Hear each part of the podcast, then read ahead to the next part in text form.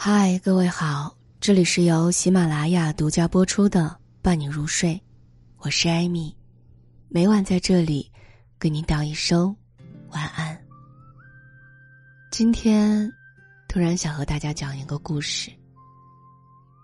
吴娟儿发现何东海不对劲儿，是因为他家里的猫球球。那天，何东海下班回家，把衣服扔在了沙发上。球球路过，闻了闻，伸手就往地上挠。吴娟笑何东海：“是不是身上有别的猫味儿？”何东海尴尬的笑。三天后，何东海刚放下衣服，球球又跑去挠。后来，何东海就主动把衣服挂在了衣架子上。吴娟儿忽然有了一种直觉：何东海身上。可能不是有了别的猫味儿，而是有了别的女人味儿。吴娟以前是不喜欢养猫的，她二十三岁就嫁给了何东海，一九九五年生下了女儿和小妮。孩子一来，家里就再也没有整齐利索过，到处都是东西，塞也塞不下，哪里再有心思养猫啊？直到二零零八年。刚上初一的何小妮，从路边捡回了一只毛茸茸的黑白相间的猫。何小妮放学回来时，趴着门问妈妈：“妈，我能养只猫不？”她说：“哎，求求你了，就养着吧，看它多可怜呢！我保证管它吃饭、大小便。”吴娟用鼻子说：“哼，我信你个鬼！”但是吴娟到底收养了那只猫。还给他起了名儿叫球球。他和小妮约法三章：早晨起来放粮换水，晚上睡前刷毛清猫砂。当然，正如吴娟所料的，一个月后，这些都成了他的任务。每天晚上清猫砂的时候，吴娟都会生闷气。要怎么说呢？也不是说有多累，只是一天到晚琐事太多了。这个家。仿佛就是他一个人的。现在又来了一个大小便不能自理的，真是让他烦。这天晚上，吴娟儿刚洗漱完，准备睡觉，就看见球球把猫砂刨得满地都是。他推开何小妮卧室的门你去把猫砂给我收拾了。”何小妮说：“哎呀，我要睡觉，明天还要上课呢。”十几岁的何小妮正是叛逆期。越是让他干什么，越是拗。吴娟儿也说不好自己是怎么了，情绪突然就爆发了。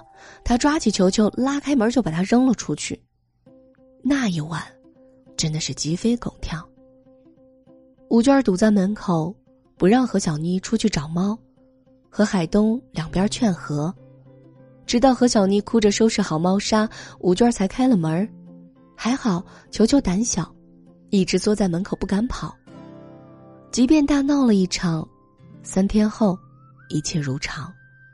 唯一改变的，好像只有球球。从那天起，球球再也没有乱刨过猫砂，而且他变得越来越黏吴娟儿。早起先蹭腿儿，晚上睡在他腿边。小妮说：“真是个势利眼儿，看你厉害就讨好你。”吴娟说。那是因为我天天照顾他。说完，吴娟忽然一怔，心头便有了那么一点点的凉。他不也是天天照顾着这一家人吗？可是父女俩总是嫌他烦，嫌他啰嗦，嫌他坏脾气，倒不如一只猫呢。即便你打了他，他也记得你日日喂他饭、梳毛、扫厕所。也就是从那天起。吴娟儿开始对球球温柔起来了。猫粮越吃越贵，玩具越买越多，而球球就像是一个得宠的孩子，越发的骄傲可爱。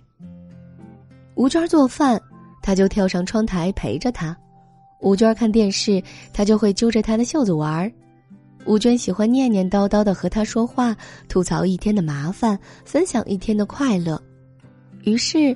球球成了他最贴心、最可爱的小女儿。但是吴娟怎么也没有想到，有一天，球球会帮他发现何东海出轨。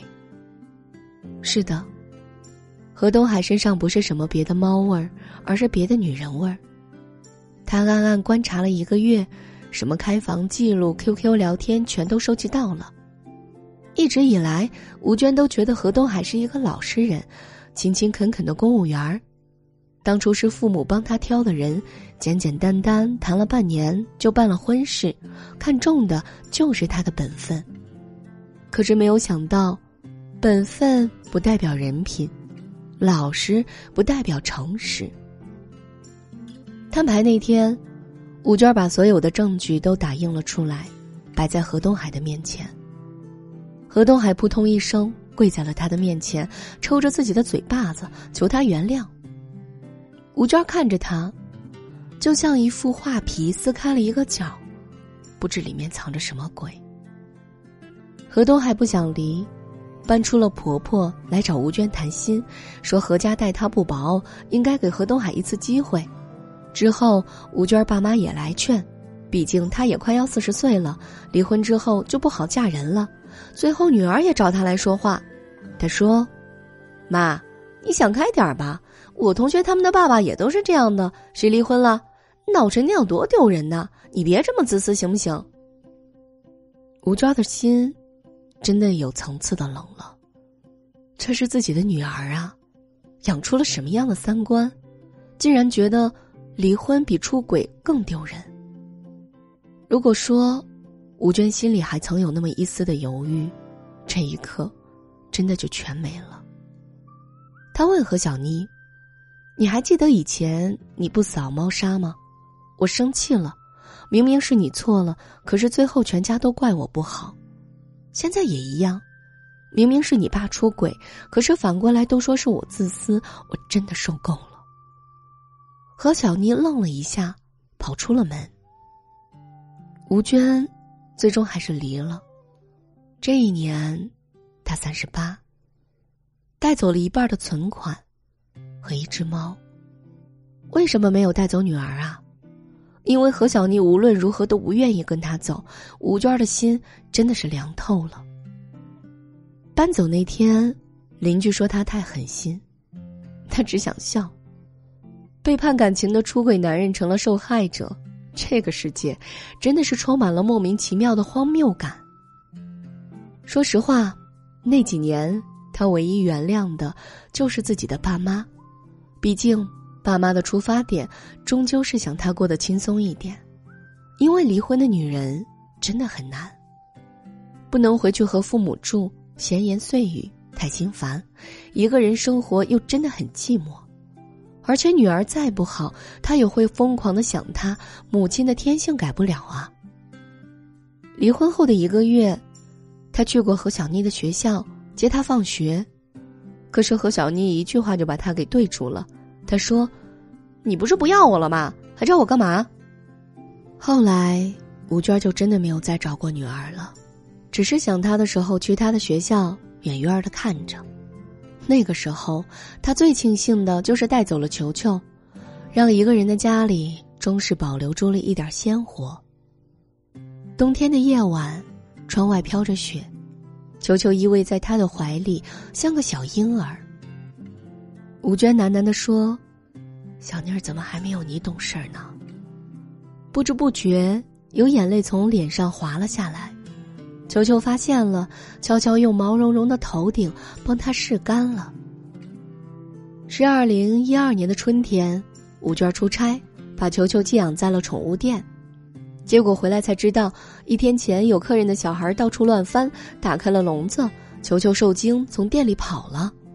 店主愿意赔钱，吴娟当时就急了，她说：“我把你女儿给弄丢了，赔钱行吗？”吴娟出门就打印了一百张寻猫启事，奖金五千，一路贴出去。后来又想起找小区的物业查监控，可是球球跑得太快了，几下子就窜出了摄像范围，没了踪影。晚上十点，吴娟才拖着疲惫不堪的身体回了家，打开门就看见了球球的猫食盆，一瞬间就崩溃了，扶着墙嚎啕大哭。没养过宠物的人，可能就会说一句：“不就是一只猫吗？但养过的人都明白，那就是自己的孩子啊，是他们日日夜夜的陪伴，抚慰着你的寂寞，给了你这个世界上一个不会孤独的理由。但现在，他丢了。整整五天，都没有球球的消息。吴娟以为真的要失去他了，没想到意外接到了一个男人的电话，他叫沈兴国。他在电话里说：“是吴小姐吗？我好像捡到了你的猫。”沈兴国有套一楼的出租房，闲了两个月。带房客看房子的时候，发现小院子里藏了一只白底黑花的奶牛猫，那正是球球。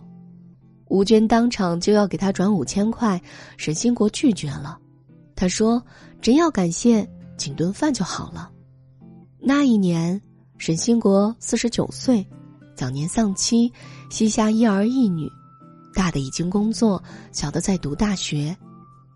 他听说过吴娟儿的，吴娟儿有个同事是他的朋友，那时候还想撮合他们。但是吴娟儿不想开始新的感情，所以见面的机会都没有给。没有想到，以这样的方式见面了。所以呀，沈兴国要吴娟请饭，就没有安好心。沈兴国微胖，长了一个很有弹性的小肚腩。自从吃饭之后，就常打着探望球球的名义探望吴娟。人到中年，有些事不必多言。吴娟开门让他进来，就是默认了给他追求自己的机会。其实啊，沈兴国不错，性格有一点儒雅，熟了之后还有一点可爱。他在一家小有名气的冰淇淋公司做中层，身上总是带着淡淡的奶香味儿。吴娟的父母是不太看好的，毕竟比他大那么多。可是吴娟说：“我听过你们的，已经失败了。”这次谁也别拦着。恋爱三个月，沈兴国就带着吴娟见了儿女。沈兴国的女儿特别热情，和吴娟简直是自来熟。他拉着吴娟的手说：“我好多年都没有妈妈了，都等不及改口了。”吴娟看着他，眼圈慢慢红了。沈兴国知道，他想起了谁。他搂了搂他的肩说：“女儿是你的。”谁也抢不走。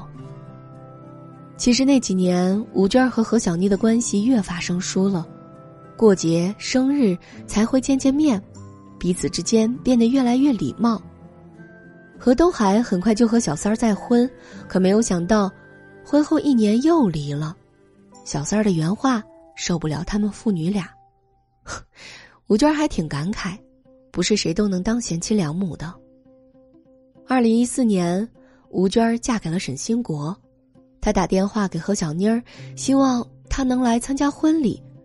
何小妮拒绝了，他只在电话里说了一句：“妈，祝福你。”吴娟听着心里特难受，放下电话就抱着球球哭了起来。她不想说球球成了替代品，毕竟她是女儿捡回来的，与女儿永远存在着某种不可知的联系。每当想念小妮儿时，他就会抱着球球掉眼泪。那个时候，球球已经长成了一个懒洋洋的胖子，胖的用胖乎乎的脑袋去擦吴娟的眼泪。他只会依偎在吴娟的怀里，发出呼噜呼噜的声响，悄悄的消磨着那些看不见的悲伤。说起何小妮儿，她的成绩一直不太好。复读一年才考了一个二本，还没毕业就和男朋友同居了。吴娟有时候会问沈兴国：“我是不是真的自私？如果我不离婚，女儿现在是不是会好一点？”沈兴国说：“不一定吧，你和何东海在一起不会天天吵吗？对女儿的影响会更不好。”可吴娟听不进去。她常常会梦到女儿还是上中学的样子，一脸怨愤的质问他：“你别这么自私行不行？”吴娟都会从梦里吓得醒过来。后来，公司开了一个阳光咨询室，每周五都会有一位心理老师来坐镇。有一次，吴娟去做了咨询，老师问：“有想过吗？为什么以前从来没有这种想法？你这么想，是因为你现在过得太幸福了。”吴娟儿一瞬间怔住了。是啊，他现在过得很幸福。沈兴国对自己真的很好，继子、继女对他如亲人。他得到他想要的幸福，所以才会对女儿生出了无限的内疚。但是女儿与他的心仿佛隔着千山万水，即便相思也难靠近。二零一六年四月，沈兴国和朋友去郊游钓鱼，吴娟身体不舒服，没有跟着去。下午，吴娟刚准备躺一会儿，忽然接到了何小妮的微信，她说：“对不起，妈妈。”我一直欠你一句对不起，我很后悔当年没有和你一起走，伤了你的心。知道你现在过得幸福，是我这辈子最开心的事儿。这没头没脑的一番道歉，让吴娟起了一身的冷汗，这太不正常了。她连忙给何小妮儿打电话，不通；给何东海打电话，他说女儿不在家住了。吴娟慌了，套了一件衣服就往外赶。后来。她在何小妮朋友嘴里得到了消息，她怀孕了，男朋友却跑了。她现在在医院，正准备打胎。吴娟赶到的时候，何小妮正从医院里出来，脸白的像纸一样，腿都在发抖。何小妮看见吴娟的那一刻，哇的一声哭了出来。吴娟一把抱住她，说：“受这么大的委屈，怎么不告诉妈妈呀？”我对不起你，我以为。你永远都不会原谅我了。吴娟哭着说：“傻姑娘，天底下只有不愿意原谅妈妈的女儿，哪有不愿意原谅女儿的妈呀？”那天，吴娟把何小妮接回了家，要好好的帮她调养身体。可是到了家门口，才发现走的时候太匆忙，忘记了关门。他进屋检查了一遍，什么东西都没有丢，只有球球不见了。何小妮儿原本情绪就不稳定，一个人坐在沙发上说：“是不是因为我？是不是因为我？”吴娟忙安慰她：“啊，没事没事，他经常啊跑出去玩，过两天就回来了。”可是吴娟的心里啊却担心的要命，疼的要命。她好想马上就出去找，可是又放心不下女儿。何小妮现在的状态，怎么可能留她一个人在家呢？第二天，沈兴国一回来，他就嘱咐他去找。可是，球球从此不见了踪影，再也没有回来。何小妮在家里住了一个多月，人胖了，精神状态也好了很多。她每天和吴娟说自己的心事。她说：“她早就后悔了，不该那样对吴娟。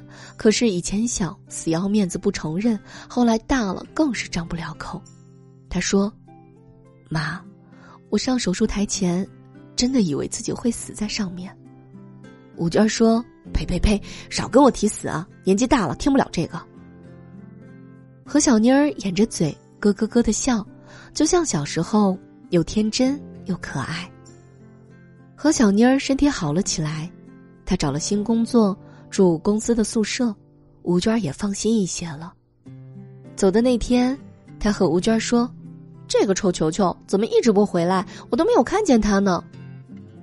吴娟说：“他呀，比你还任性呢。”他的脸上微微的笑着，可是心里却有眼泪流下来。其实，球球失踪的第三天，沈兴国就找到了他。他不知被谁抓去了，尾巴被砍掉了一段，身上全是伤。沈兴国发现他的时候，他被扔在草丛里，奄奄一息。宠物医生说救不回来了，拖着就是受苦。吴娟咬着牙，给球球做了安乐死。那天他在外面抱着沈兴国痛哭了一场，才装作若无其事的回了家，因为他知道，何小妮那会儿那么脆弱，不能再让他承受一丝一毫的打击了。人生无奈，总是有得有失，有取有舍。他好不容易找回了失去的那一个，没想到却错失了手中的这一个。何小妮离开的晚上，吴娟去了小区后面的那片绿地。那里有条蜿蜒的小河，静静的流过。他就把球球埋在了水岸边。他带了球球最爱的罐头、玩具和一张小卡片，上面写着：“谢谢你，陪我走过最孤独、最煎熬的岁月。谢谢你，给了我最快乐、最温暖的时光。再见了，我最可爱、最小的女儿。妈妈永远爱你，就像永远爱大女儿一样。”这里是由喜马拉雅独家播出的《伴你入睡》，我是艾米，每晚在这里跟您道一声晚安。